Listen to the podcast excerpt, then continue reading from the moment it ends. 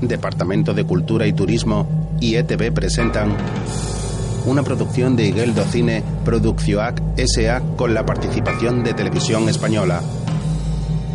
Ander y Yul, una película española de 1988, protagonizada por Miguel Munarriz, Isidoro Fernández, Carmen Pardo, Joseba Paulaza, Ramón Barea y Ramón Aguirre, entre otros actores. Una película dirigida por Ana Díez.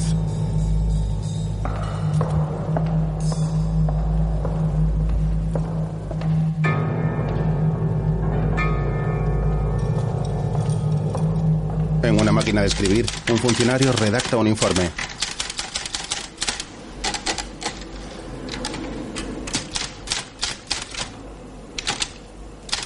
Cambia de línea varias veces y continúa escribiendo. Un hombre de mediana edad, moreno y con barba, le mira atentamente.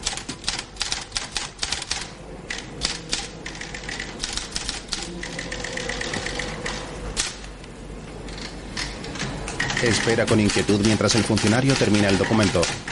El hombre de la máquina saca la hoja y la lee detenidamente.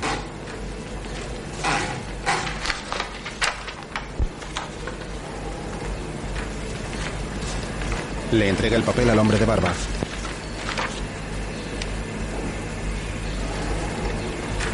Firme aquí. El chico coge el documento y lo mira desconfiado. ¿Y esto qué es? El recibo de una ayuda en concepto de salida. Es su derecho. El funcionario saca un par de billetes y se los entrega. ¿A esto le llaman ayuda de salida?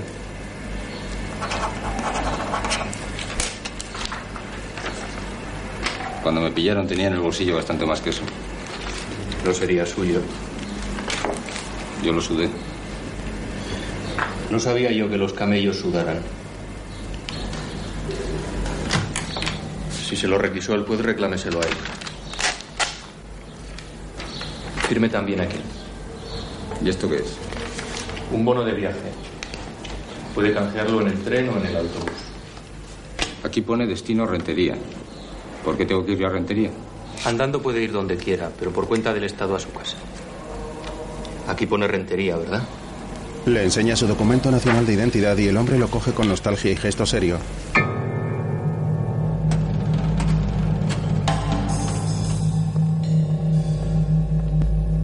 Después, sobre un fondo negro, continúan apareciendo los títulos de crédito. Ayudante de dirección José Basalegui. Música Amaya Zubiría y Pascal Gañe. Sonido Aurelio Martínez. Montaje Iván Aledo. Fotografía Gonzalo Berridi.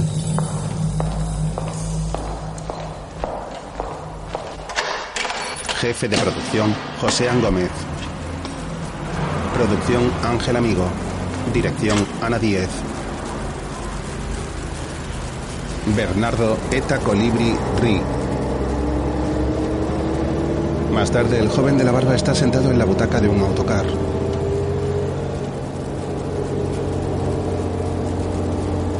Circulan por una carretera con árboles y campo verde en los laterales. El hombre va dormido con la cabeza apoyada sobre el cristal de la ventana.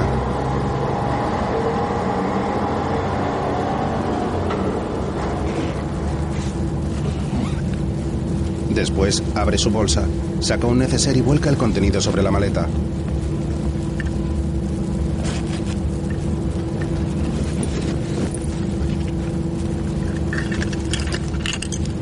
Poco a poco vuelve a introducir los objetos en el neceser.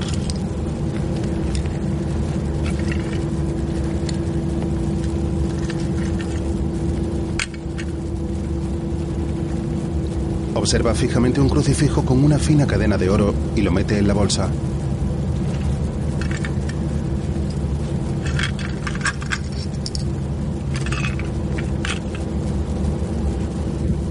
A continuación coge un encendedor de mecha y se lo guarda en el bolsillo de su chaqueta vaquera.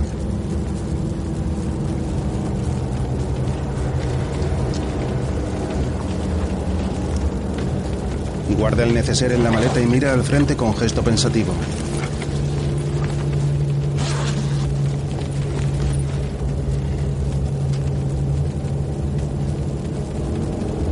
El autobús circula por una larga carretera de doble dirección.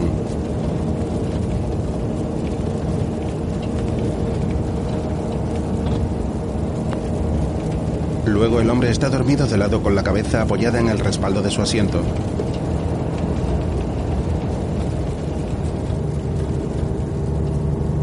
Más tarde mira atentamente una fotografía en su cartera donde aparece un matrimonio y el hombre tiene la cara tachada con tinta.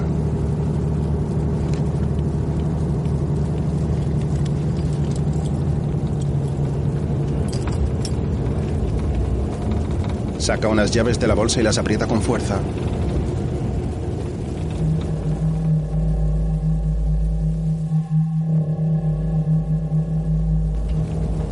Por la noche el autocar circula por una carretera con farolas en los arcenes.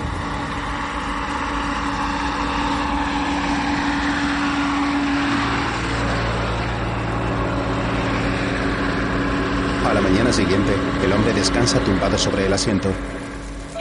El cristal de la ventana está empañado. Eh, oiga, estamos en rentería. Se despereza despacio y comienza a incorporarse.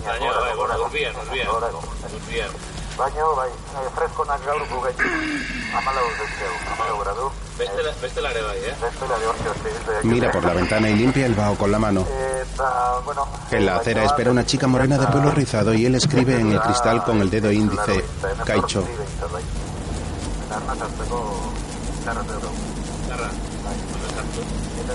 La joven le mira fijamente.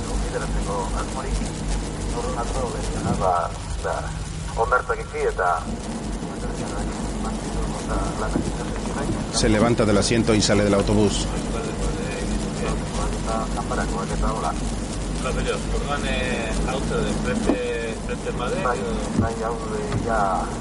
Al bajar mira a su alrededor.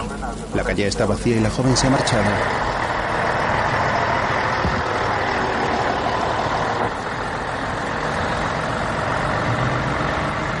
Autocar arranca y el joven con su bolsa cargada al hombro comienza a caminar.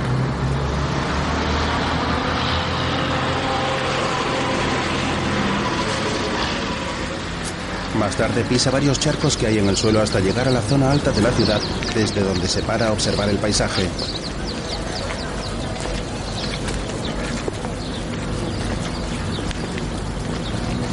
El hombre mira atento desde lo alto del pueblo.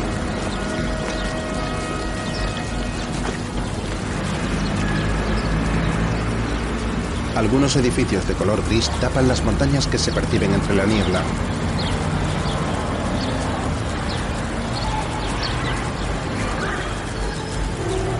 Más tarde está sentado en el bordillo de una acera con pintadas en la pared donde se lee Camellos Ejecución. Se come varias mandarinas y deja la cáscara sobre su maleta. A continuación, una mujer sale de un portal cercano con una bolsa de la compra y se marcha caminando.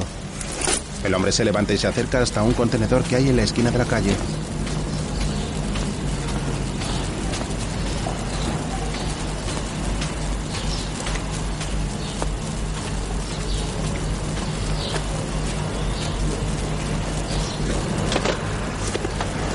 Tira las cáscaras a la basura. Después su maleta y finalmente se marcha en la misma dirección que la mujer.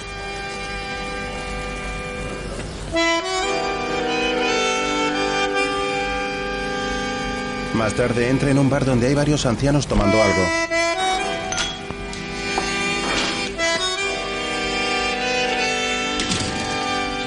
Se acerca hasta la barra y una joven de pelo liso se acerca hasta él. Un carajillo. El hombre mira a su alrededor y se acerca hasta una pared donde hay un cuadro con diferentes fotos de un grupo de jóvenes en la montaña. Lo mira atentamente y señala a un chico con gorro en una foto donde aparece él.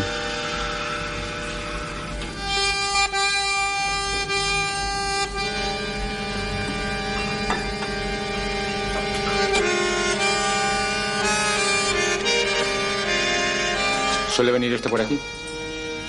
¿Cuál de ellos? El primero por la derecha. El que tiene cara de monaguillo. Ese. Antes solía venir por aquí. ¿Le conoces?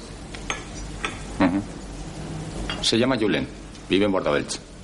Ahí ya no vive nadie. Han tirado todos los caseríos de esa zona. Si le veis, le decís que Ander le anda buscando. ¿Sois amigos? Íbamos juntos al monte. El camarero se da la vuelta y el chico bebe del café. La joven le mira con gesto desconfiado.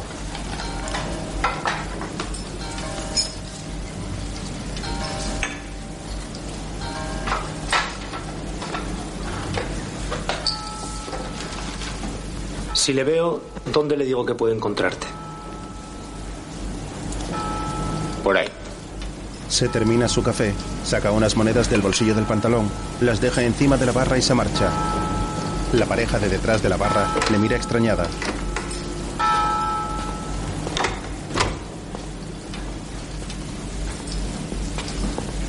Oye, has dicho que tiraron todos los caseríos de Bordabelch, ¿no es eso? Todos. Hicieron una barriada. Ya. ¿Los de Altuve también? No, que yo sepa, no. ¿Eres de allí? Era de allí. El chico sale del bar. Los dos camareros se miran desconfiados.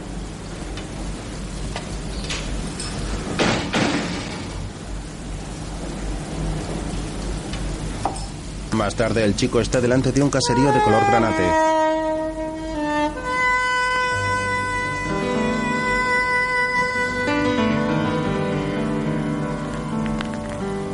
Pared hay varios desconchones de pintura. En la parte delantera hay tres balcones de madera y piedra y grandes ventanales. Un portón marrón de madera preside la vivienda. El hombre llega hasta la puerta, saca sus llaves de la cazadora y abre la casa.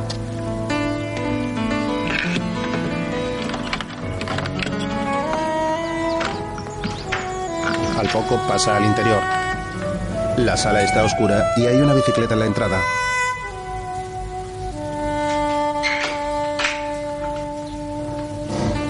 Intenta encender la luz pero no funciona.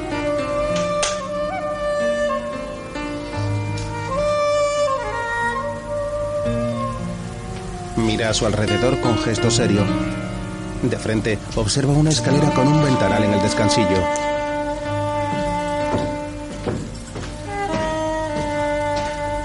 Sube las escaleras decidido.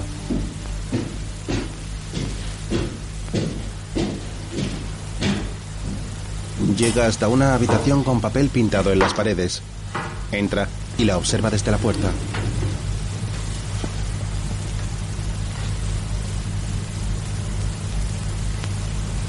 Se acerca hasta un ropero, lo abre y descubre que está vacío. Repite la misma acción con la puerta del armario contiguo y coge una caja de puros del estante de arriba.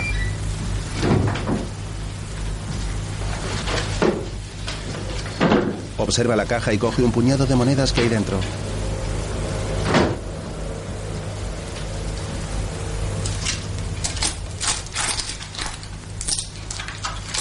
Se sienta sobre una cama que hay al lado de una ventana y deja la caja sobre una mesilla de noche.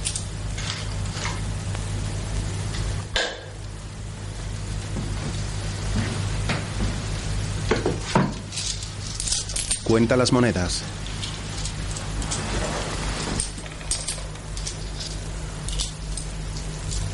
Las apoya sobre la caja de puros.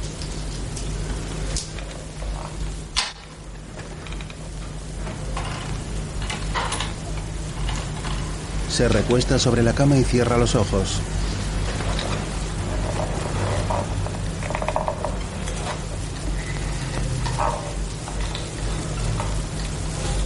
En la habitación solo entra un hilo de luz entre las varillas de la contraventana de madera.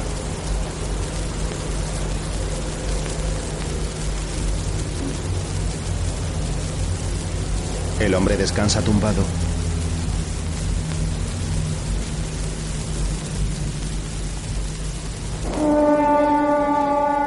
Más tarde enciende una vela e iluminan la habitación con ella.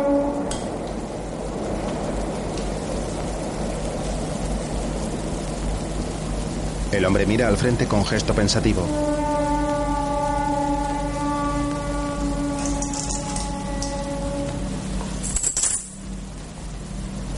Se levanta y camina tapando la llama de la vela con una mano.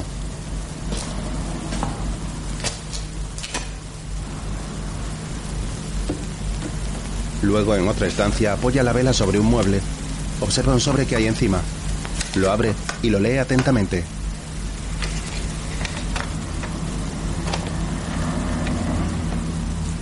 Querido hijo, no sé si llegarás a leer estas letras. Desde que murió tu padre vivo en Luzaide con la tía Miren. Hasta que te metieron en la cárcel no supimos nada de ti en cinco años. Aquí nadie sabe nada. Nos devolvieron las cartas que te enviamos y la vez que tu padre quiso verte no saliste al locutorio de visitas. Desde entonces hasta que murió nunca te nombró, aunque creo que le hubiera gustado despedirse cuando supo que lo suyo no tenía remedio. A pesar de todo, creo que murió tranquilo porque Jules se portó sin serlo como un hijo y pasó con él las últimas horas estando inconsciente, agarrado a su mano creyendo que eras tú. ¿Qué te hemos hecho? Tu madre. Postdata. Tenek Badugu Guam partida. En la pared está enmarcada la fotografía que lleva el hombre en la cartera.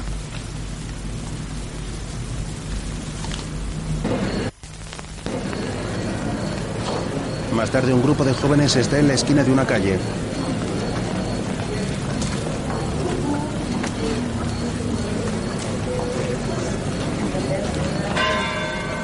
El hombre pasa por su lado y continúa caminando por la acera.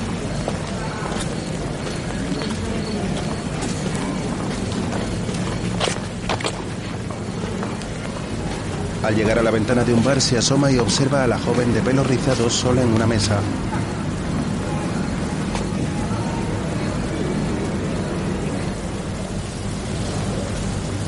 Entra en el bar bajo la atenta mirada del dueño, el cual está detrás de la barra leyendo.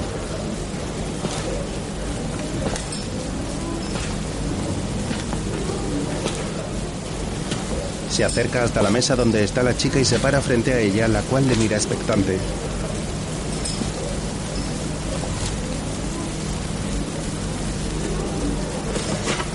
El joven cambia de sitio una gran carpeta que ocupaba una silla y se sienta.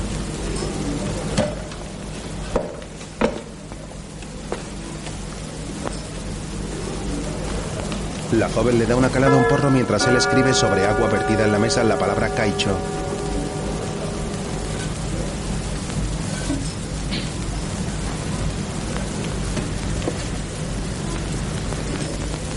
Después se miran fijamente.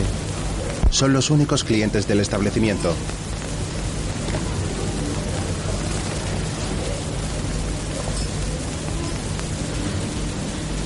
¿Estás esperando al que no vino en el autobús? No, ¿Está libre esta silla? no. Gracias. Oye, no tengo un duro. ¿Me dejas que eche un trago? ¿Va a servir de algo que te diga que no? No.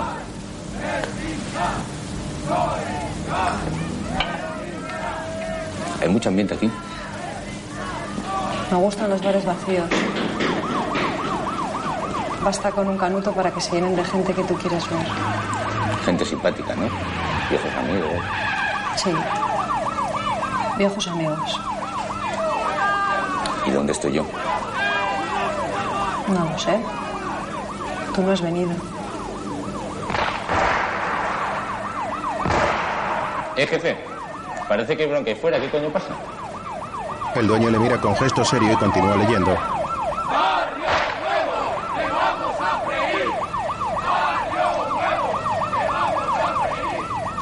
No eres de aquí, ¿verdad?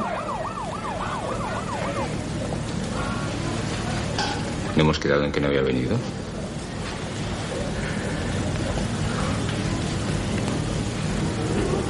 Déjame ver eso. El chico coge el porro y lo huele. ¿Dónde has conseguido esta mierda? Aquí hay mierda por todas partes. No me refiero a cualquiera, me refiero a esa mierda. Me la pasa un tío ahí cerca, en la plaza. ¿Qué tiene de particular esta mierda? Nada. ¿Qué tipo es? ¿En qué parte de la plaza se pone? Venga, tía. Tengo yo pinta de pasma. ¿Dónde se pone? En los arcos, bajo el reloj. Es un tío delgado, con gafas de culo de vaso. Siempre está ahí, pero no te pasará nada si no te conoce. El hombre se levanta sonriente y ella le observa marcharse mientras continúa fumando.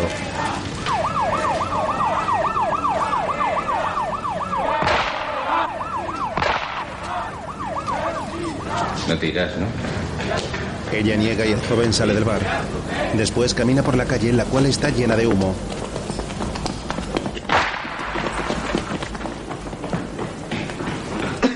Pasa por una vía oscura y adelanta a un joven moreno que se tapa la boca con un pañuelo rojo y que le observa con gesto serio.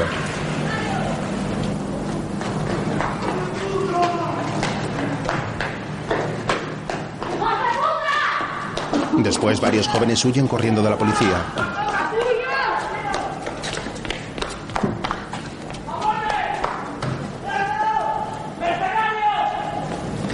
Luego el hombre llega hasta la plaza y se apoya de espaldas sobre una columna donde hay un joven con gafas.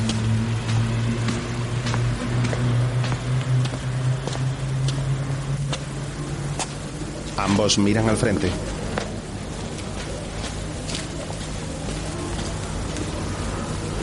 Quiero un buen talego.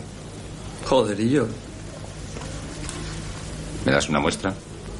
¿Pero de qué hablas, tío? ¿Tú de qué vas? El hombre de la barba se rasca una pierna con el pie de la contraria bajo la atenta mirada del chico de gafas, el cual mete la mano en su bolsillo y se la acerca disimuladamente.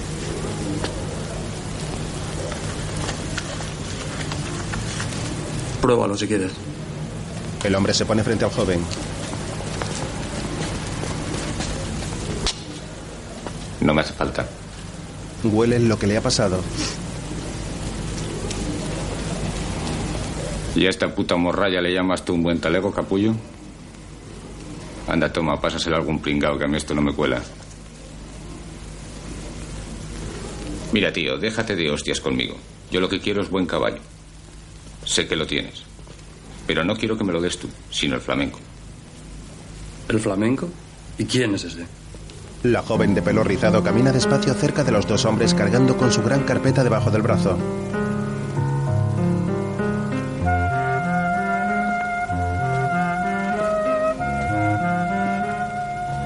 Vete a buscarle ahora mismo y dile que un amigo de Eulogio le espera dentro de media hora en el arco del puerto. El hombre de la barba se marcha caminando hasta alcanzar a la chica.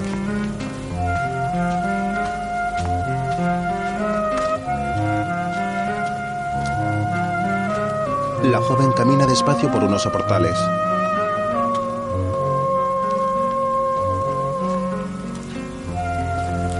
Gracias por esperarme.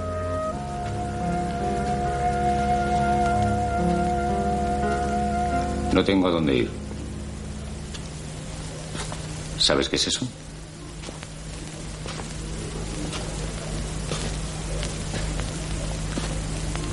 ¿Vas a casa?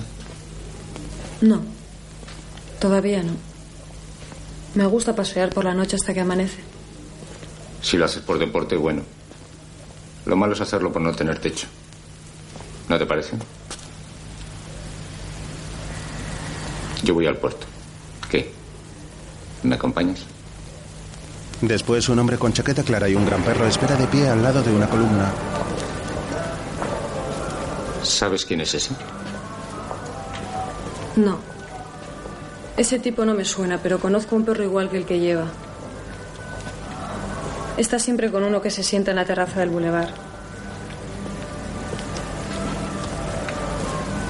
¿Quién es?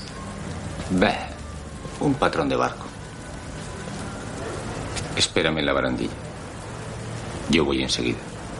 La pareja se separa y él camina hacia el hombre de la chaqueta.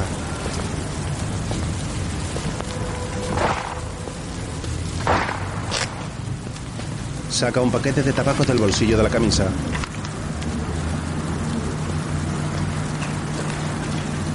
Si que eres rápido, flamenco. No te esperaba tan pronto. ¿Y tú quién eres? Me llamo Andrés. Eulogio te ha hablado de mí. ¿De qué eulogio hablas? Conozco por lo menos a tres eulogios. Vamos, flamenco, no me hagas largas. Eulogio me ha contado que cuando eres muchachos, él y tú atravesabais el río a nado a la altura de Ayamonte.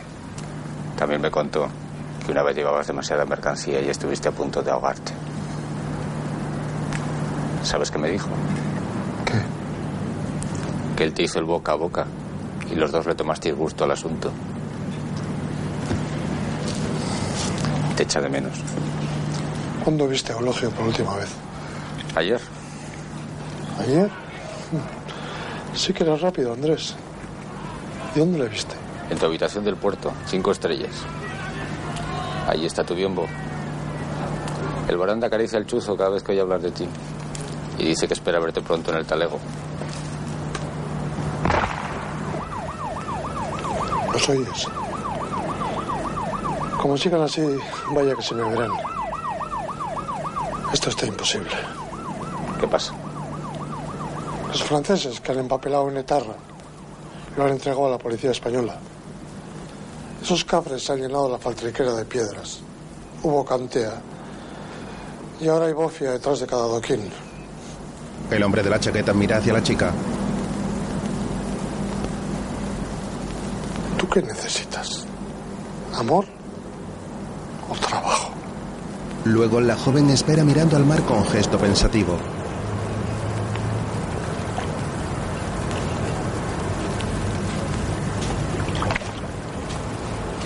Andrés se acerca despacio hasta ella y se sienta a su lado.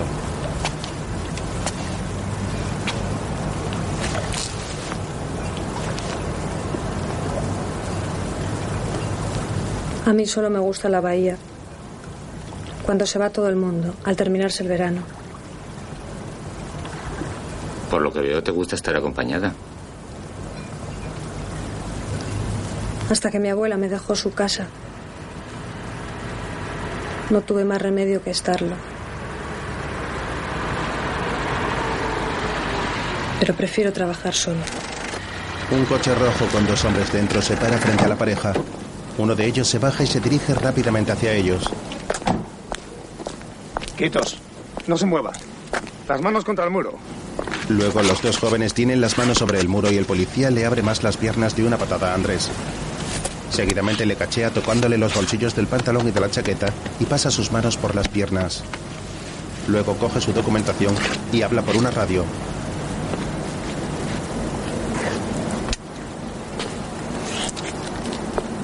Verdi Zabaleta Ander está a cambio.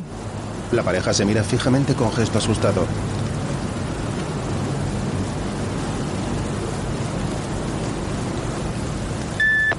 Negativo, corto. Después el policía engancha la radio en su cinturón y se acerca desafiante a la joven.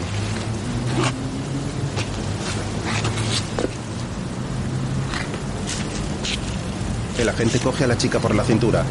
Comienza a pasar sus manos por el torso muy cerca de sus pechos y Ander le mira con gesto enfadado. La joven mira a su amigo fijamente.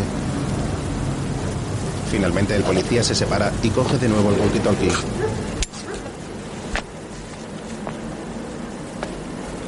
De Urbina Sara, ¿está cambio? No está. La pareja se mira sonriente y después se acercan sus manos poco a poco por la piedra hasta que las yemas de sus dedos se tocan suavemente. Más tarde la pareja está en la cama. Ander está tumbado boca arriba con los ojos cerrados mientras Sara está tumbada de lado con el brazo apoyado sobre la almohada, la cabeza sobre la mano y le acaricia la cara sutilmente.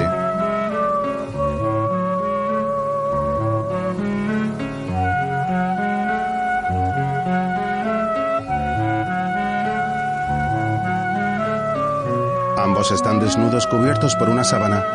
La joven le acaricia la barba y los labios a su amante sin apartar la mirada de él.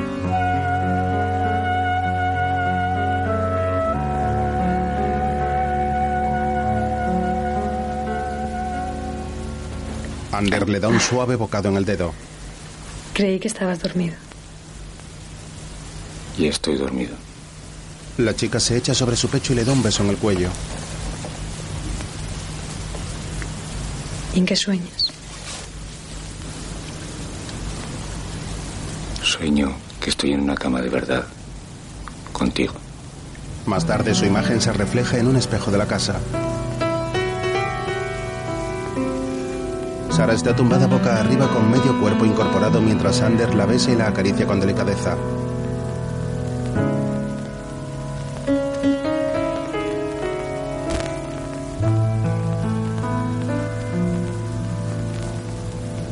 La habitación hay un escritorio con una lamparita encendida que deja ver un montón de documentos acumulados.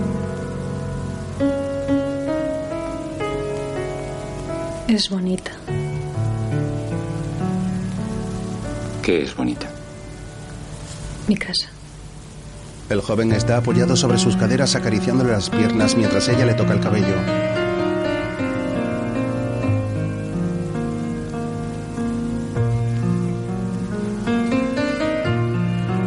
Más tarde, Anders se ha quedado dormido y Sara lo dibuja.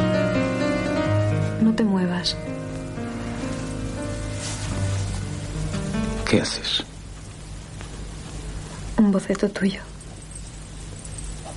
Me está quedando un poco raro. ¿Por qué? Pareces un muerto.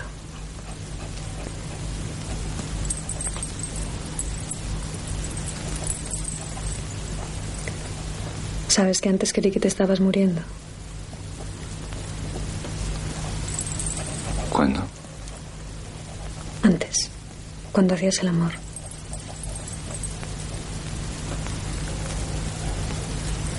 No me di cuenta.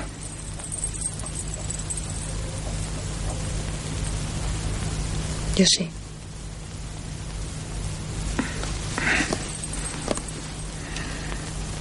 No terminabas nunca. Puedo estar horas haciendo el amor, pero después puedo estar sin hacerlo meses o años. Me programaron así. ¿Quiénes? ¿Tus padres? Sí, eso es. Mis padres. ¿Dónde viven? ¿Quiénes? Ellos. Tus padres. Todos han muerto. ¿Todos? ¿Cuántos padres tienes tú? No se pueden contar los padres que tienen los hijos de puta. Sara se mantiene pensativa con la cara apoyada sobre la espalda de su amante.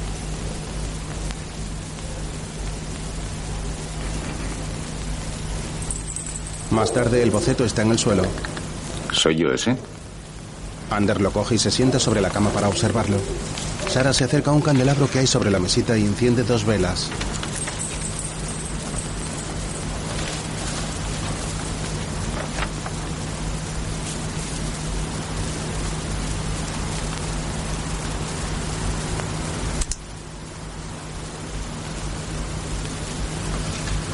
Tienes razón. Parezco un muerto.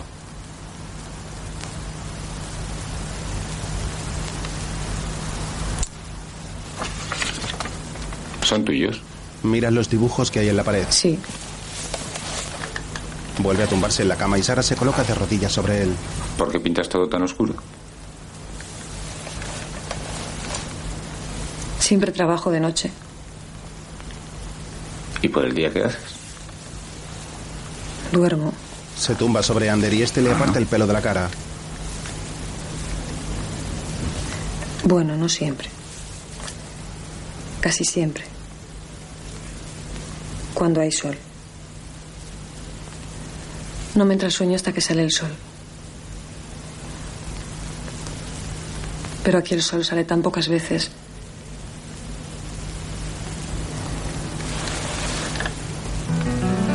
He pensado en irme al sur. Lo más al sur que he estado ha sido en Vitoria.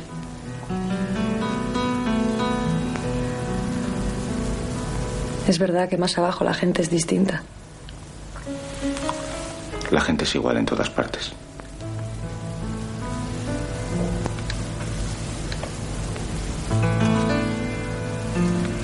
Un amigo de mi padre me ha ofrecido un trabajo en Altea.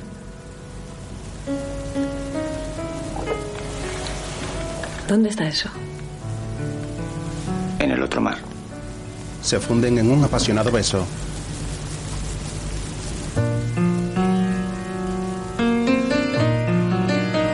Luego Ander está tumbado boca abajo y ella sentada junto a él acariciándole los brazos. Antes, cuando era pequeña, podía dormir con la luz encendida. Decía, es el sol. Y me lo creía. Mis padres y mis hermanos no sabían qué hacer conmigo. ponía nerviosos oírme andar y andar por la casa. Sobre todo en invierno, cuando las noches son tan largas. Me enviaron a un médico. Pero no sirvió de nada porque yo no estaba enferma. Así que me fui. Ahora, en cuanto viene el buen tiempo, me voy a Bilbao a verles. Les encanta verme dormida como un tronco en cualquier parte de la casa donde haya sol. Hablan bajito para no despertarme. Pero yo les oigo.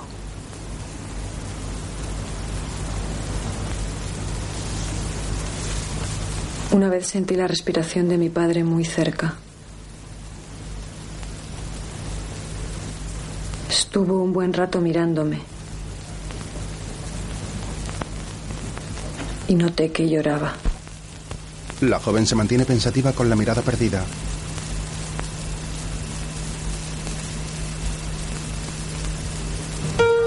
Más tarde, ha amanecido y Ander está desnudo mirándose en el espejo del baño. El hombre se toca la barba mientras Sara duerme profundamente con la resplandeciente luz del sol incidiendo sobre la cama.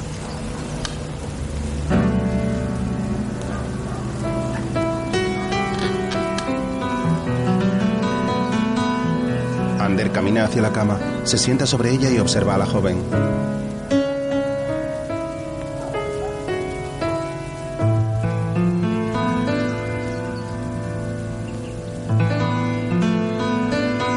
Luego se acerca un poco más a ella.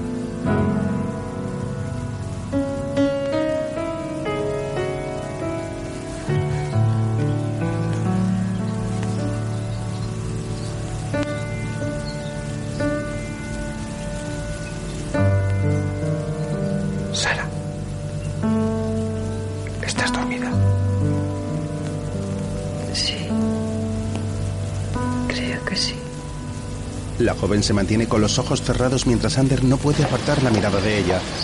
Más tarde el hombre está en la calle y compra un ramo de flores a una mujer que tiene un puesto en una esquina.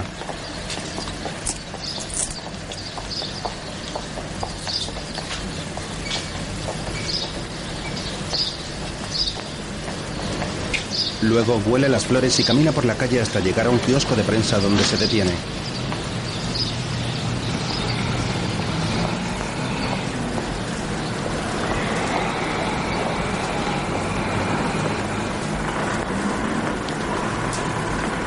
Un hombre ojea las revistas mientras el kiosquero coloca los periódicos y un señor se acerca para comprar uno.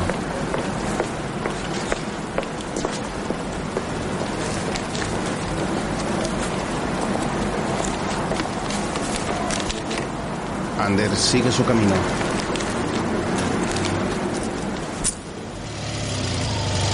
Una moto con dos ocupantes circula por la carretera. Se detiene en un paso de peatones y observan al joven. Parece reconocer al hombre que viaja de paquete y sonríe al verlo a través de la visera del casco. Este saca una pistola de su chaqueta y dispara contra el señor que compró el periódico que está al lado de Ander. El piloto reanuda la marcha y se aleja a toda velocidad.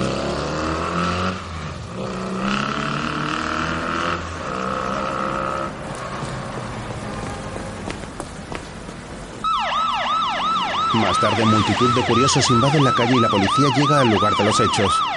Dos agentes bajan del vehículo y ven el cuerpo del hombre tumbado sobre la acera con la cabeza cubierta por el periódico.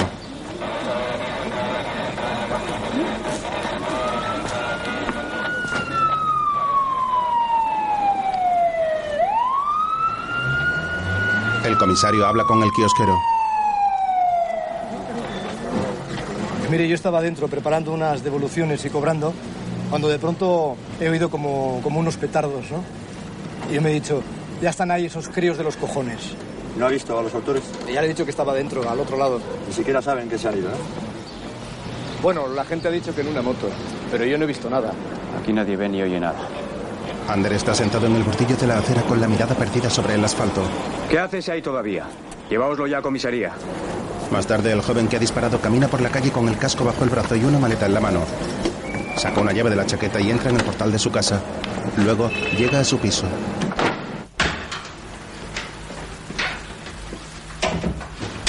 ¿Eres tú, Sí, ama. Ahora voy.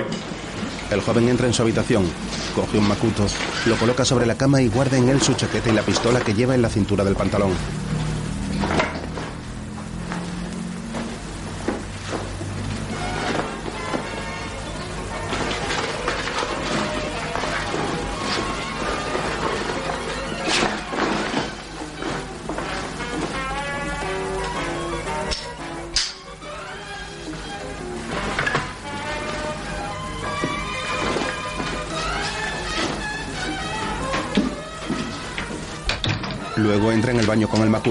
Lo coloca sobre el lavabo y empieza a desnudarse.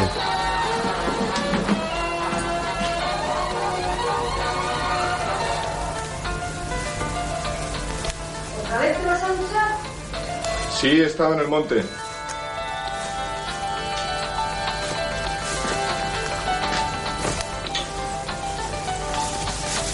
¿Encontraste algo en la cita que tenías hoy? No, ahí está.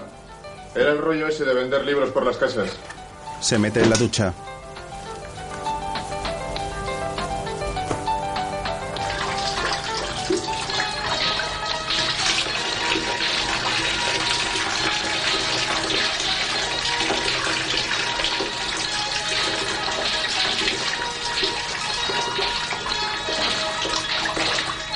Descorre la cortina y escucha las noticias. Buenas tardes. A primeras horas de la mañana de hoy resultó muerto en atentado terrorista el comandante retirado de la Guardia Civil, don Ernesto Montera Pérez. Los hechos se produjeron cuando la víctima compraba los periódicos en el kiosco cercano a su domicilio. Según testigos presenciales, los autores fueron dos jóvenes que huyeron en una moto sin que se conozcan más detalles acerca de su identidad. La moto fue encontrada dos horas después aparcada en el centro de San Sebastián. Un joven que se encontraba junto a la víctima fue conducido a comisaría en donde está siendo interrogado. Según fuentes del gobierno civil, los casquillos recogidos en el lugar del atentado eran de la marca Gecko 9 mm Parabellum. En próximos servicios esperamos ofrecerles más información. El joven vuelve a abrir el agua de la ducha. Han llegado hoy a Teherán para supervisar la implantación del alto el fuego establecida para el día 20. En algunas naciones han comenzado también los preparativos de las tropas que formarán parte de las fuerzas de paz. Mientras Ander es interrogado en comisaría. O sea que tú tampoco viste nada. Tú no eres miope, ¿verdad? Que yo sepa, no. Lo de la vista no tiene remedio. Pero por si recuperas la memoria te quedas aquí una noche con nosotros. Piensa si viste por allí alguna cara conocida. Parecías muy impresionado. Ya le he dicho que llegué ayer. Que no he visto a nadie. Hace mucho que falto de aquí. ¿Dónde dormiste anoche? En mi casa de rantería. Ya. La última a la derecha en el camino de Bordavels, ¿no? La penúltima. Y tu familia naturalmente dirá lo mismo que tú. No, no creo. No dirán nada. Mi padre murió hace un año y mi madre se fue a vivir a su pueblo. La casa está vacía. Puede comprobarlo si quiere. No hace falta. Martín. Sí, inspector. Llévate a este a la nevera. Vamos tú, andando. Martín agarra a Ander por el brazo y lo acompaña a los calabozos. Mientras el comisario entra en la sala y se dirige a la gente. ¿Por qué mandas a ese cabo? No tiene nada que ver con lo del kiosco. Ya lo sé, comisario. Quiero que lo observen esta noche. Ese tipo no es un colgado. No. Es de los que cuelgan a los demás. He pedido sus datos a la central y tiene antecedentes. Salió hace dos días de la cárcel de Algeciras. Un asunto de drogas de poca monta. ¿Y qué? Avisa a estupefacientes. Sí, pensaba hacerlo. Pero hay algo que me intriga. No juegues a los policías. Esto no es un juego. El policía observa una tuerca que el comisario lleva colgada en la cadena de oro. ¿Qué te intriga? Salió de la cárcel sin una peseta y ahora tiene un buen fajo en el bolsillo. Ha contactado con alguien que no es de poca monta. Ese no es asunto nuestro. Avisa a estupefacientes y da carpetazo. Como quiera. Pero nunca se sabe. Donde menos se piensa salta la liebre. Mientras Ander está sentado en el camastro de un oscuro calabozo observando el dibujo que Sara hizo de él.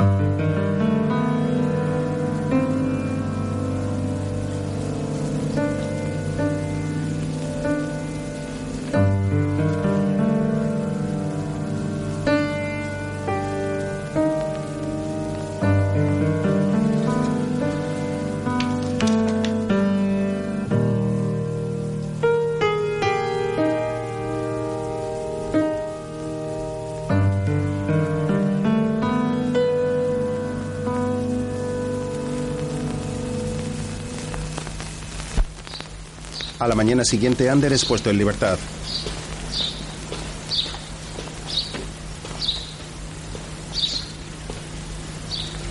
Luego camina por el interior de unos arcos de piedra que le llevan a un túnel. Salta un muro y se desliza por el suelo resbaladizo que tiene salida a un patio.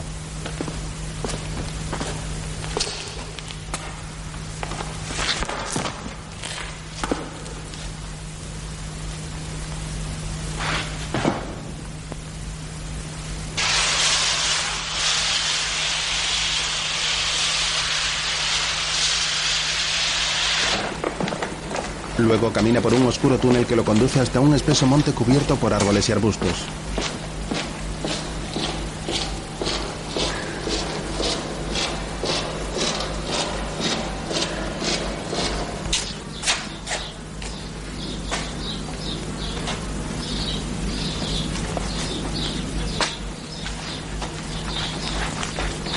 Ander pasea por un pequeño sendero y llega a un lugar donde ve un montón de piedras sobre el suelo.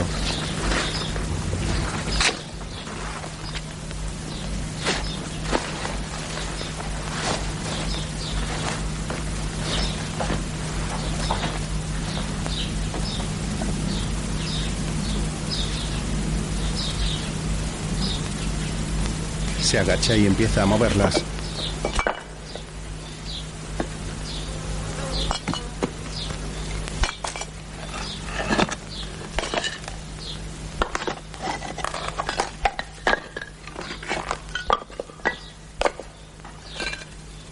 Cuando las ha retirado todas, observa la tapa de una caja. Le quita la tierra que hay sobre ella y la abre descubriendo lo que hay en su interior.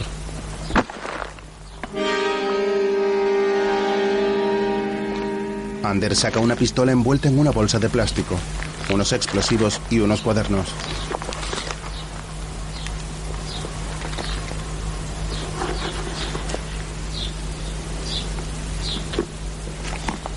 En el fondo de la caja hay una sotana. La coge y la observa con nostalgia.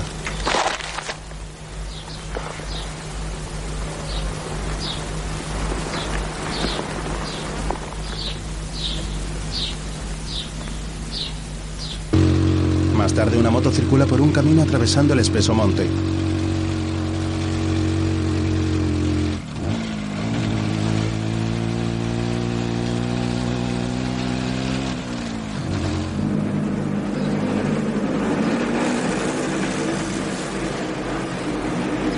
Luego Yul camina por los mismos arcos que ha atravesado Ander minutos antes.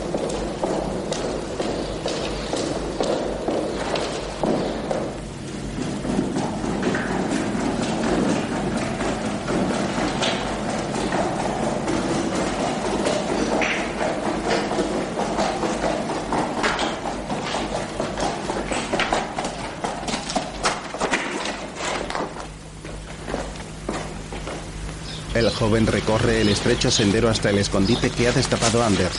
Se agacha junto a las piedras y las retira para acceder a la caja.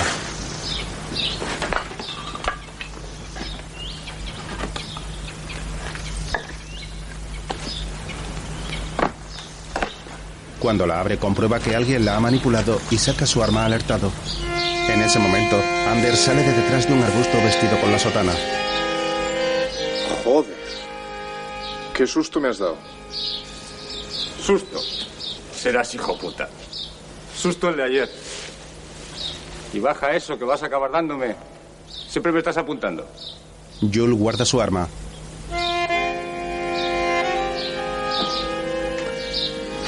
Pero bueno. ¿Por qué te has puesto eso? Creo que es la tuya. Está grande.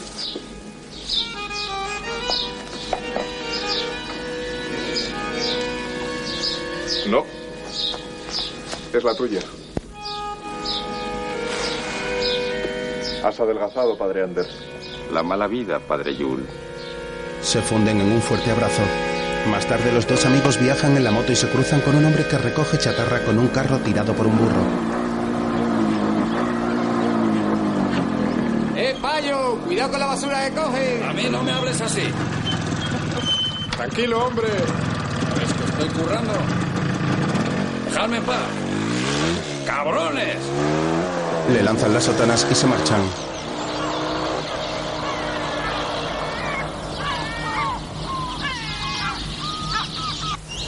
Más tarde están en otro lugar del monte y observan las raíces de un árbol cubriendo una enorme piedra.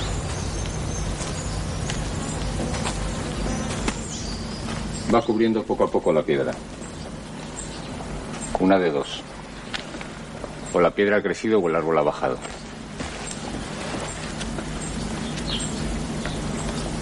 No. No ha bajado. Al contrario.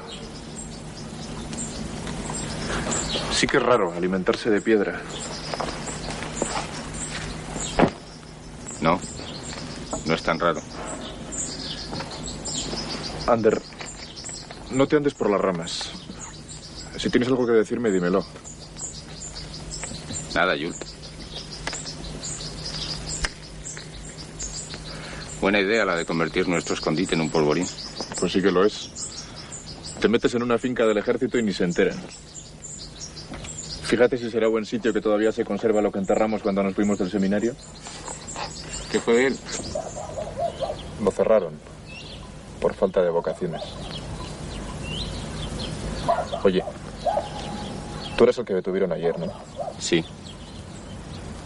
Me imagino que no habrás pisado tu casa, sabiendo que podían sacarme tu nombre. Todo lo contrario. He dormido en mi casa a pierna suelta. Ni se me pasó por la cabeza que tú pudieras denunciarme. ¿Qué te preguntaron? Nada concreto. Vaguedades. Andan a ciegas contigo. Pero te cazarán.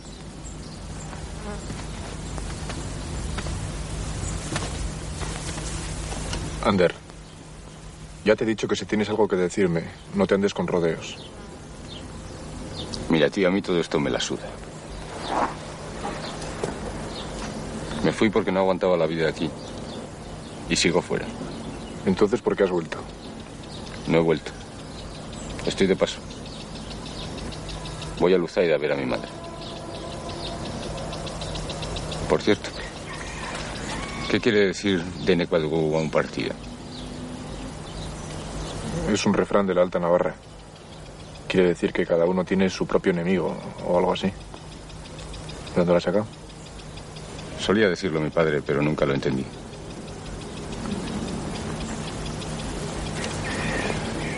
¿Viste morir a mi padre? Me avisaron tarde. Llegué cuando ya estaba muerto. ¿No llegaste a hablar con él? No.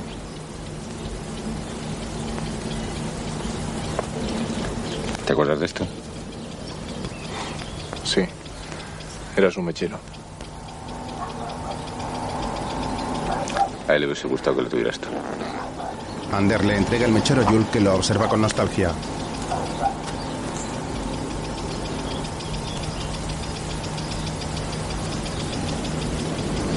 Yo ya no fumo. Mejor, no funciona.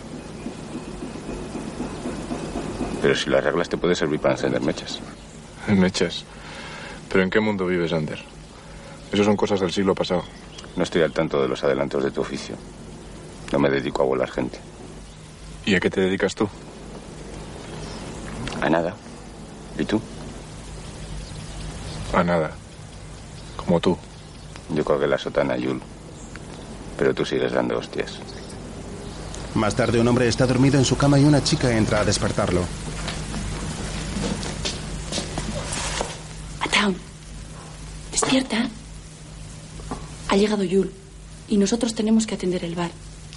Venga, vamos. No seas perezoso. Arriba.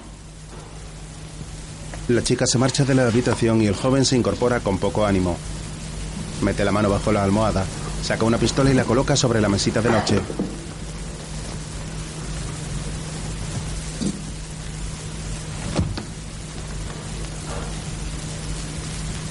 Luego coge unos pantalones vaqueros y se viste.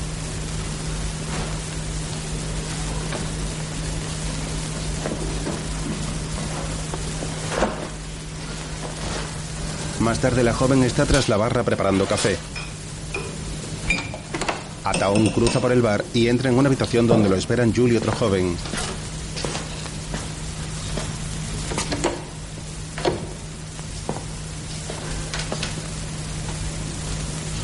Ataún se sienta en una mesa y la chica entra tras él. ¿Alguien quiere leche? Todos niegan con la cabeza. La mujer se sienta junto a ellos y sirve el café.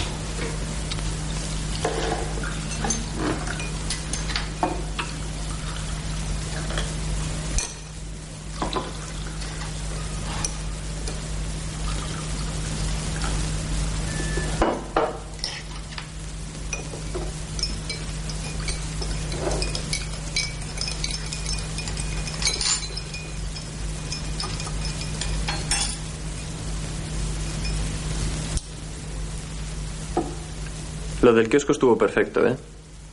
Pues no era una acción muy complicada. Y el viejo ese tampoco era nadie del otro mundo. Nosotros no estamos para decir quién sí, quién no.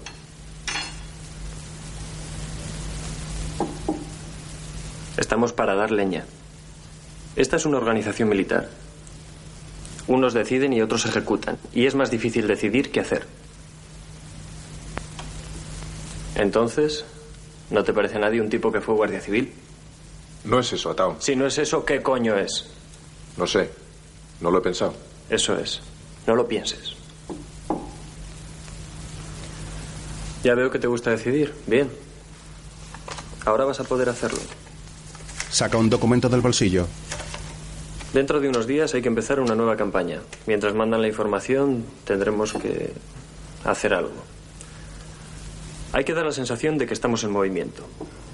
¿Tú qué crees que podemos hacer? ¿Meta ruido? Sí, eso está muy bien. ¿Cómo andamos de artillería, Esteban? Mal, aunque todavía nos queda algo de goma y también algunas tuercas. Prepara la goma y guarda las tuercas. Ya lo ha dicho Yul.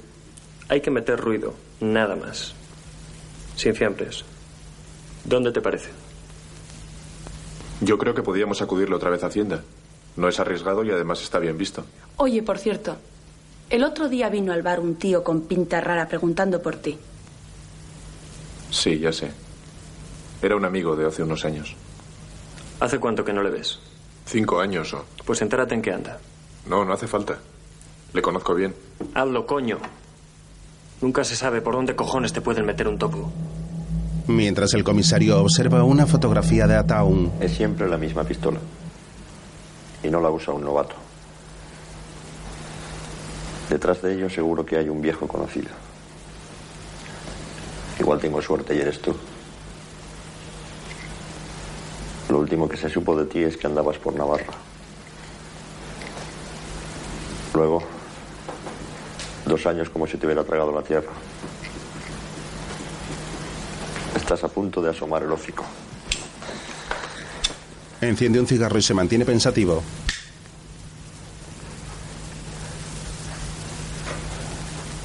Caerás.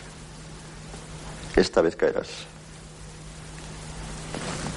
Daría el otro pie por estar allí cuando caigas.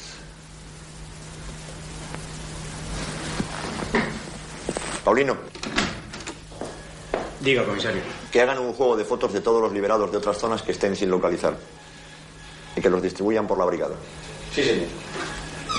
Paulino se retira y el comisario se mantiene pensativo con el cigarro en la mano. Vas a saber lo que se siente.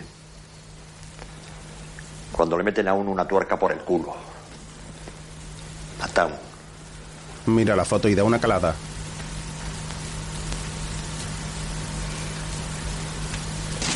Más tarde la chica del bar coloca una bolsa de plástico junto a un portal.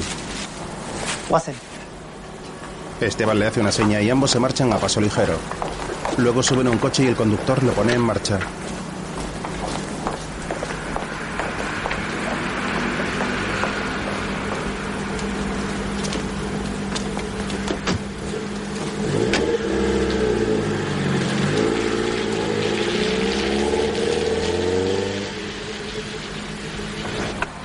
Más tarde, Ataún entra en una cabina telefónica, introduce una moneda en la máquina y marca un número.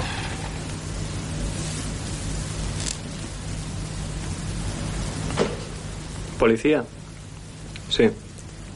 ¿Tiene lápiz? Pues apunte. A las 11 en el edificio de Hacienda. Que desalojen la calle. Hay una bomba. Ataún cuelga el teléfono, sale de la cabina y se encuentra con Yul. ¿Te han cogido bien? Sí, siempre coge el mismo. Cada vez que oye mi voz se caga y sale pitando. Si tardan, llamaremos otra vez. Ataun sube al asiento del copiloto de un coche mientras Jules se queda en la esquina de la calle vigilando.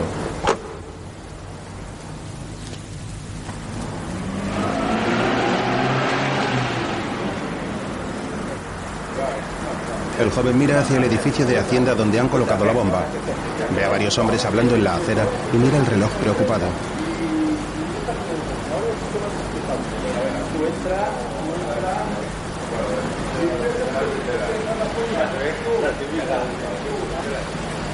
Luego mira hacia el coche donde están montados Esteban y la chica.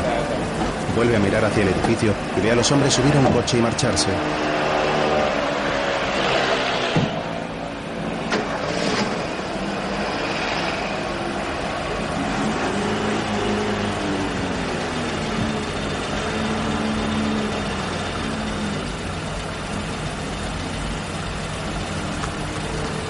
Más tarde, Jules ve al mendigo que recoge la chatarra a cruzar la calle tirando del mulo que arrastra el carro.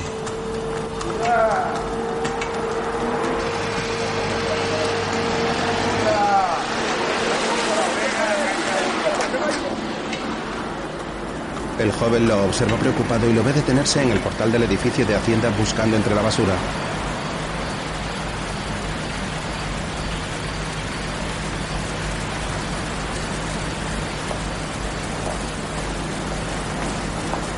El hombre coge algo y lo mete en el carro. Luego regresa al portal.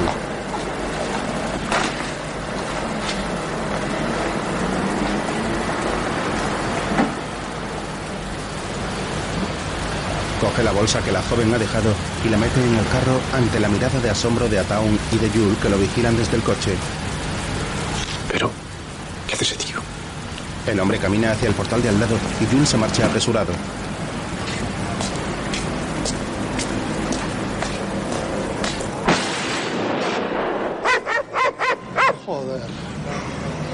Otra vez. El flamenco le pasa algo a Ander y ambos caminan juntos a un bar repleto de gente joven.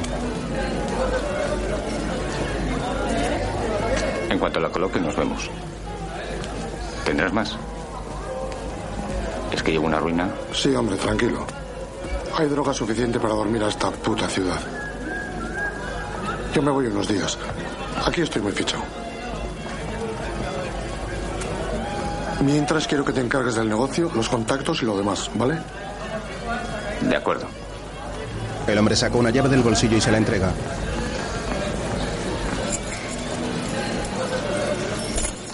Ten, puedes quedarte en mi casa. Todo es poco para un amigo de Eulogio. Aquí al Mariano no te lo doy.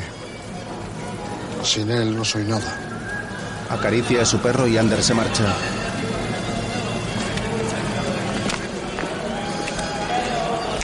Mientras el mendigo observa con tristeza a su burro muerto sobre un montón de escombros.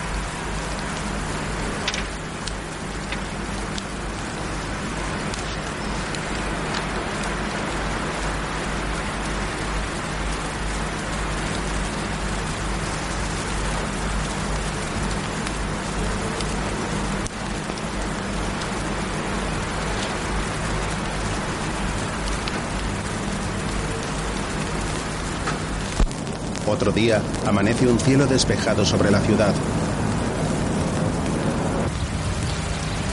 Ataun conduce un coche hasta el monte y se detiene frente a Yul que lo está esperando.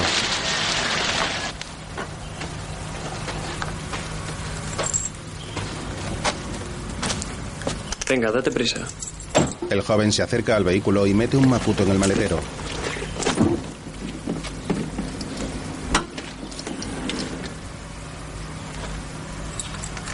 He sacado cuatro pipas y varios cargadores.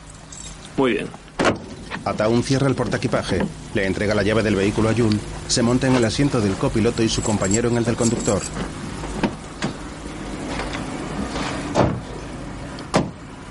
Me ha llegado la información que esperaba. Tenemos campaña fuerte. Pero antes de nada quiero decirte una cosa. Al terminar estas acciones yo me voy. En la dirección opinan que estoy demasiado quemado y que sea ilegales capaces para llevar los comandos mejor.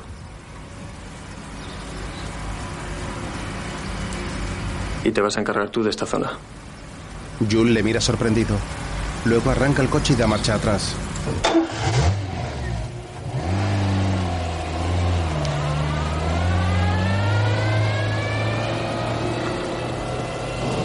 Más tarde conduce bajando la montaña por un camino cubierto por una espesa niebla.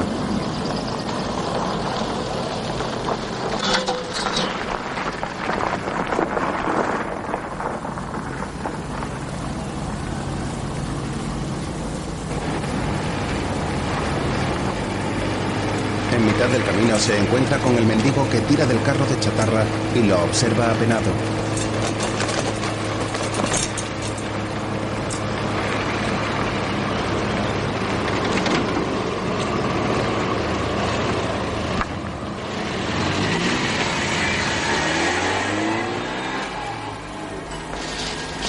Más tarde, Ander entra en casa de Sara con unas bolsas en la mano.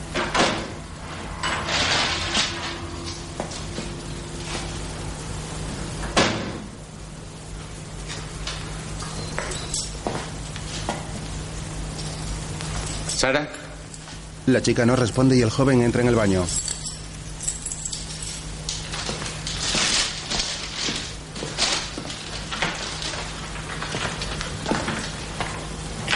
Luego se afeita frente al espejo.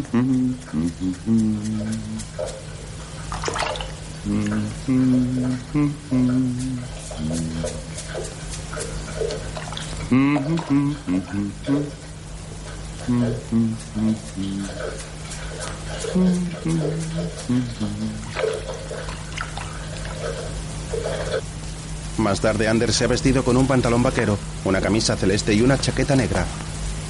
Se acaricia la cara extrañando su barba y entra en la habitación de Sara con una flor en la mano.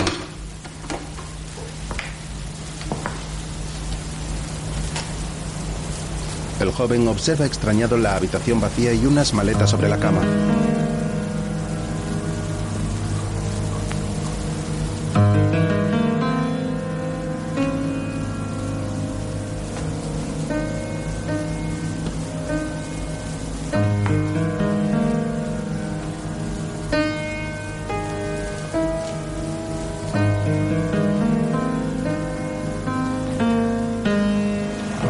Se sienta junto a la cama y ve la ropa de Sara doblada y ordenada en la maleta.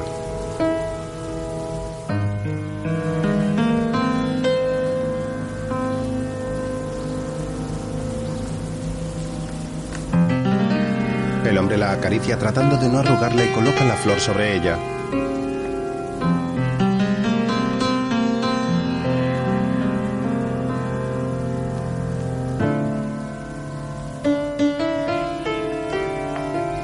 Tarde, Sara está sentada junto a la cama.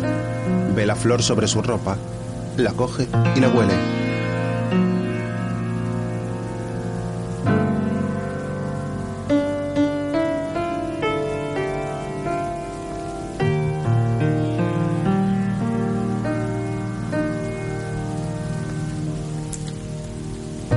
Luego coge la llave que Anders le ha devuelto y la guarda en el bolso.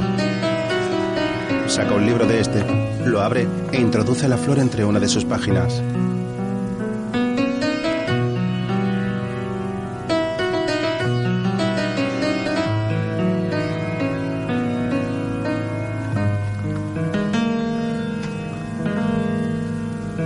Más tarde es de noche y Sara está en la estación de autobuses montada en un autocar con la mirada perdida.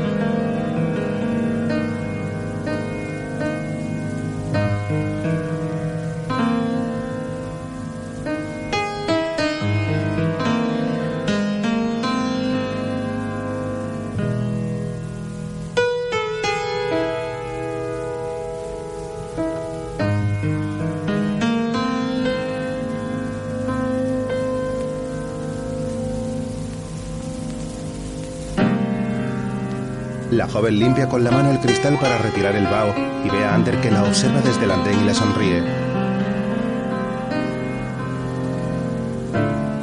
Sara escribe con el dedo sobre el cristal Udan Emen.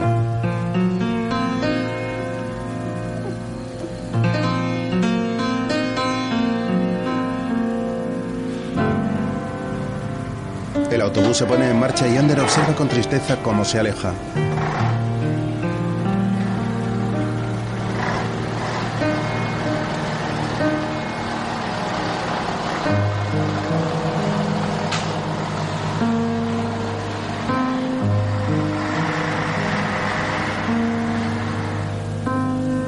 Más tarde, Ander entra en casa del flamenco y camina observando la estancia.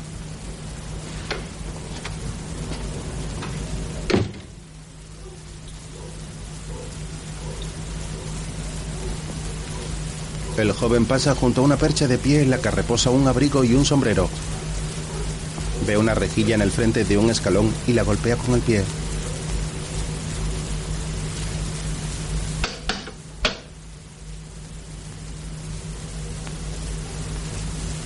Más tarde un coche circula por las desiertas calles de la ciudad.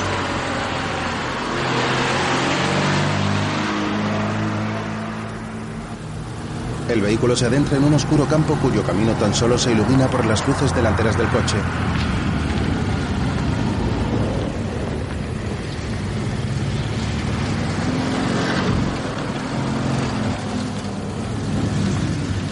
El conductor se detiene y varios hombres bajan del vehículo.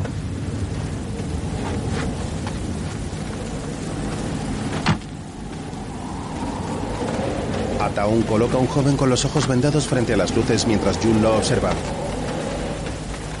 Venga, de rodillas. ¿Qué pasa? ¿Quiénes sois? Yo no tengo nada. ¿Quién te pasa la droga?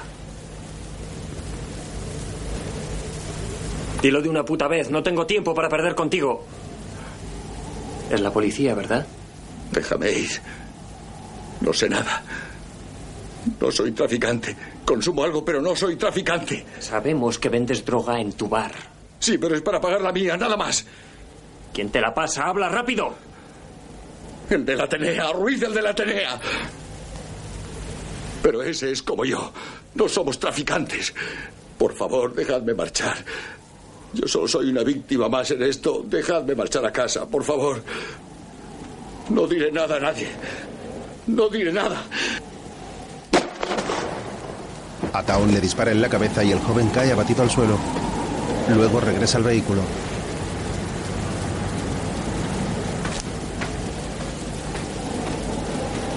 Venga, vamos. Esteban se monta en el asiento trasero con Ataún mientras Jules conduce con la chica del bar a su lado.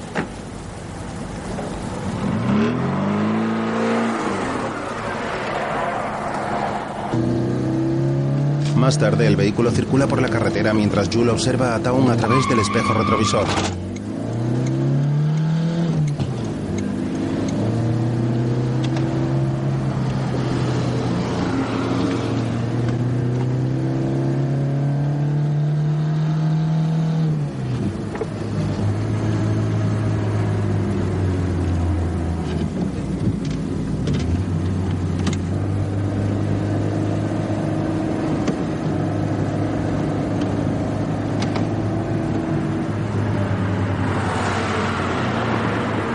Una vez en la ciudad, Jules detiene el coche.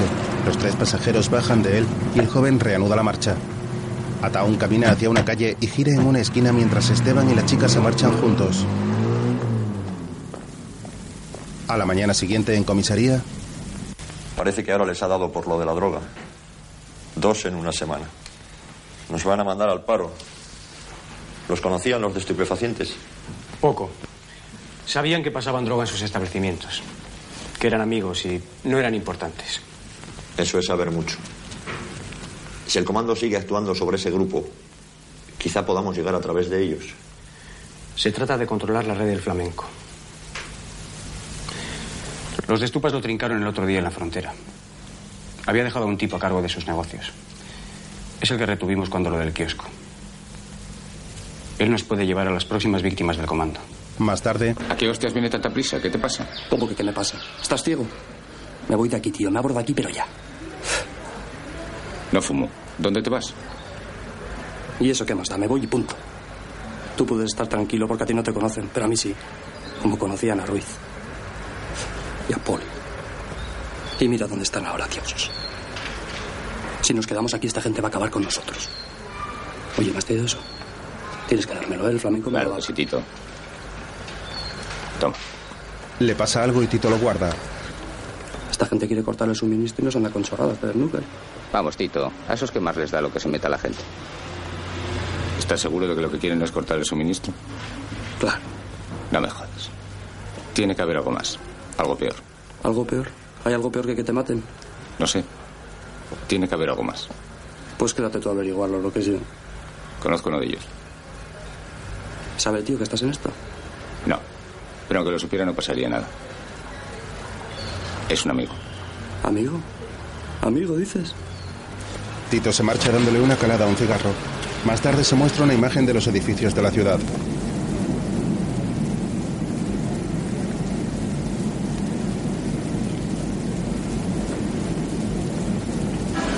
Por la noche, Paulino está montado en un coche con dos compañeros vigilando la puerta de un bar.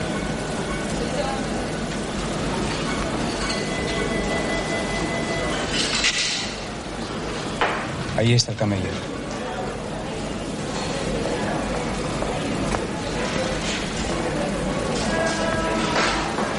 Un policía mira la foto de la ficha de Ataun.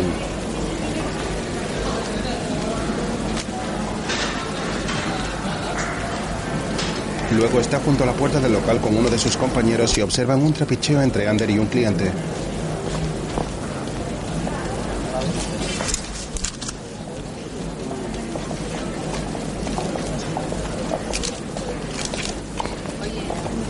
Más tarde, el joven sale del local y Ataun camina tras él.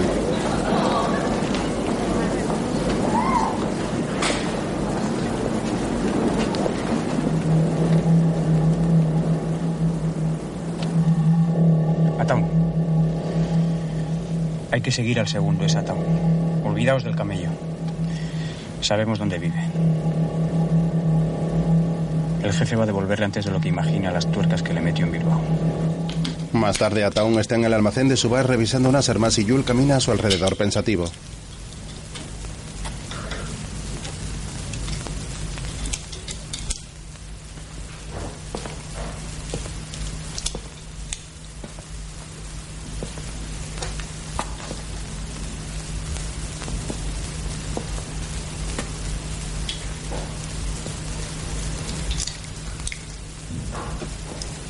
¿Qué coño te pasa? No me gusta esta campaña. No estoy de acuerdo con lo que estamos haciendo. Es demasiado fácil. ¿Y quién eres tú para no estar de acuerdo con la ejecutiva? Pero ese no es trabajo de la policía. ¿Ah, sí? ¿Desde cuándo la policía se limpia camellos? Los detienen, les hacen pasar unos meses o unos años en la cárcel y luego los sueltan otra vez. Eso hacen.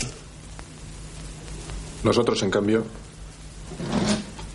los quitamos de en medio. ¿Y qué demostramos con eso? Que somos la verdadera policía. Eso es lo que demostramos. Que somos el Estado, el verdadero Estado. Y no esa mierda de ahí abajo. En Euskadi hay mucha gente a favor de la pena de muerte para esos parásitos. Y esa gente ahora es nuestra. Gracias a esta campaña que te parece tan fácil. Eso es política, Yul. ¿Ahora también te parece fácil? Mientras Paulino está en la calle con sus dos compañeros, el comisario llega en un coche y se detiene junto a ellos. Es ahí. Tu amigo Tom vive con los del bar. El comisario baja del vehículo. ¿Están ahora? Sí. Pero no tenemos gente suficiente para actuar con seguridad. Además, hay una salida por la parte de atrás que convendría controlar. Bien. Paulino y el comisario inspeccionan la zona y observan la entrada al bar desde la acera. Mientras Ataun, Julie y Esteban siguen en el almacén, Esteban coge una bolsa y mete las armas y la munición en su interior.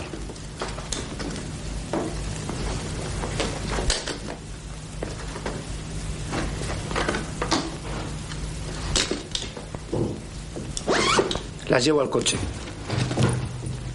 Os espero en la parte trasera. Esteban cruza la cocina con la mochila cargada en el hombro, mientras los policías siguen en la calle vigilando la salida del bar. Ataun y Yul continúan en el almacén. Al acabar con esto saldrá un largo comunicado. Ah, toma esto. Esta es mi última acción con vosotros. El teléfono del otro lado. Preguntas por Aitor cada vez que ocurra o necesites algo. Apréndetelo y luego lo tiras. No quiero que te vayas dudando de mí, Ataun. Yo mismo me encargaré de esta acción. Muy bien, vamos. Esteban sale del bar cargando con la bolsa y camina por la acera en dirección a los policías.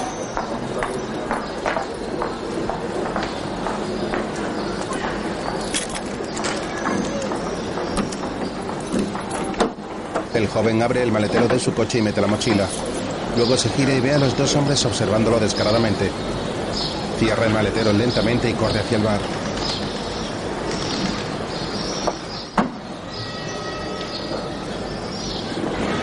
Paulino saca su arma y corre tras él junto al resto de los policías. Uno de ellos le corta el paso y consiguen atraparlo, mientras los demás se sitúan en la puerta del bar.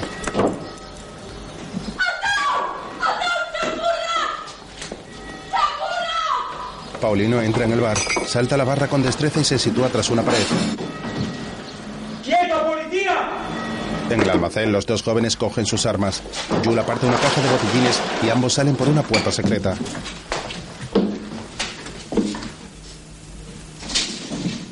Mientras el comisario camina apresurado por la calle mostrando su cojera y sacando su arma.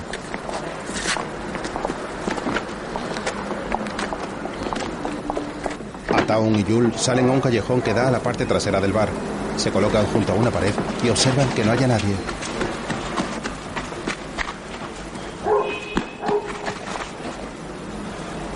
Ataun corre hacia un aparcamiento y se encuentra con el comisario. Ambos se apuntan mutuamente con sus pistolas. Acércate. Yul escucha el disparo, corre hacia el aparcamiento, ve a los dos hombres tumbados en el suelo y huye del lugar.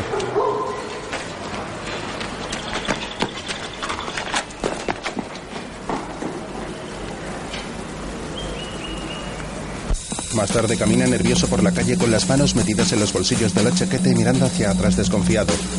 Mientras, Anders sigue en casa del flamenco preparando la droga que tiene que distribuir.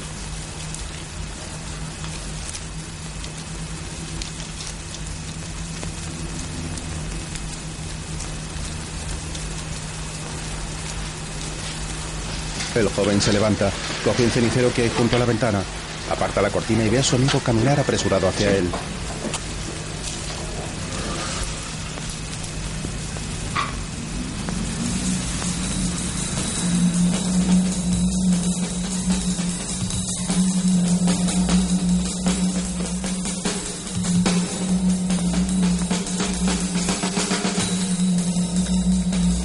Recoge toda la droga de la mesa y la esconde bajo el sofá. Adelante. La puerta está abierta, padre Yul. Yul abre la puerta, entra en el piso y observa a su amigo sentado en el sofá.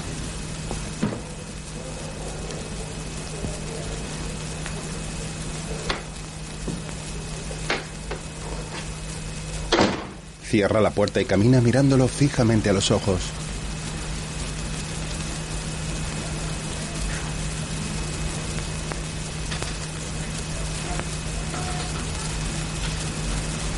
Joven se levanta y mira a su amigo.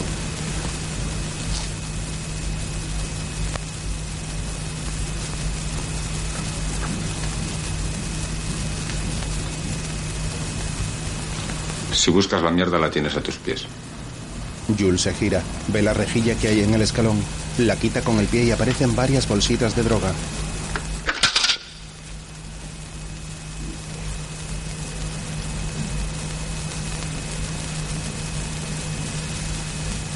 Eres tú ese que llaman el flamenco.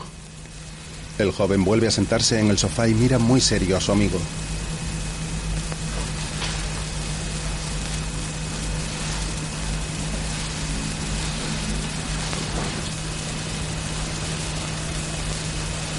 Jules, yo soy Ander. Jules saca la pistola de su chaqueta, la coge con las dos manos y apunta a su amigo. Tú no eres Ander.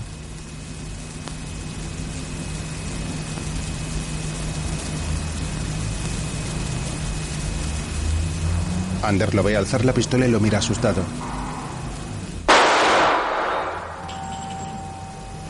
Jules se mantiene inmóvil mirando a su amigo al que acaba de disparar.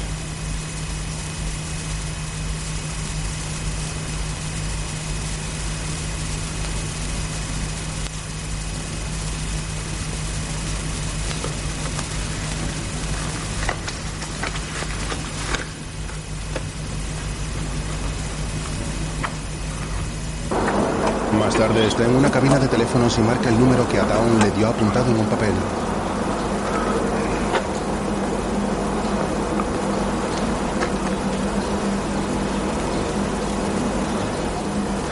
Aitor. Lo del camello está hecho.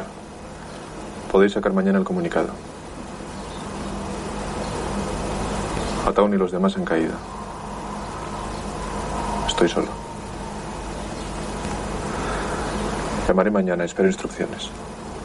Cuelga y dobla minuciosamente el papel que tiene entre las manos.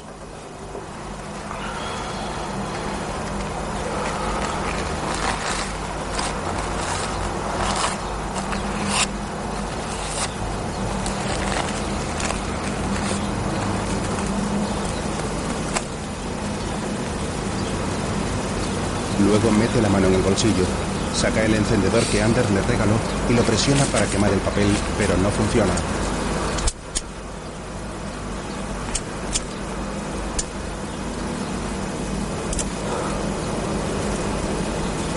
Vuelve a guardarlo. Hace una pequeña bola con el papel y se la mete en la boca.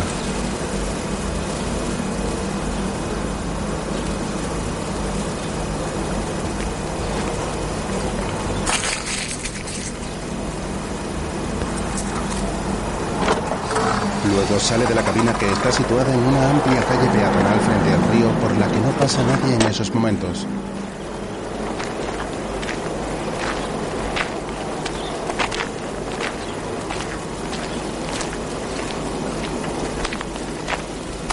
Se sube el cuello de la chaqueta, mete las manos en los bolsillos y camina tranquilamente mascando el papel que tiene en la boca.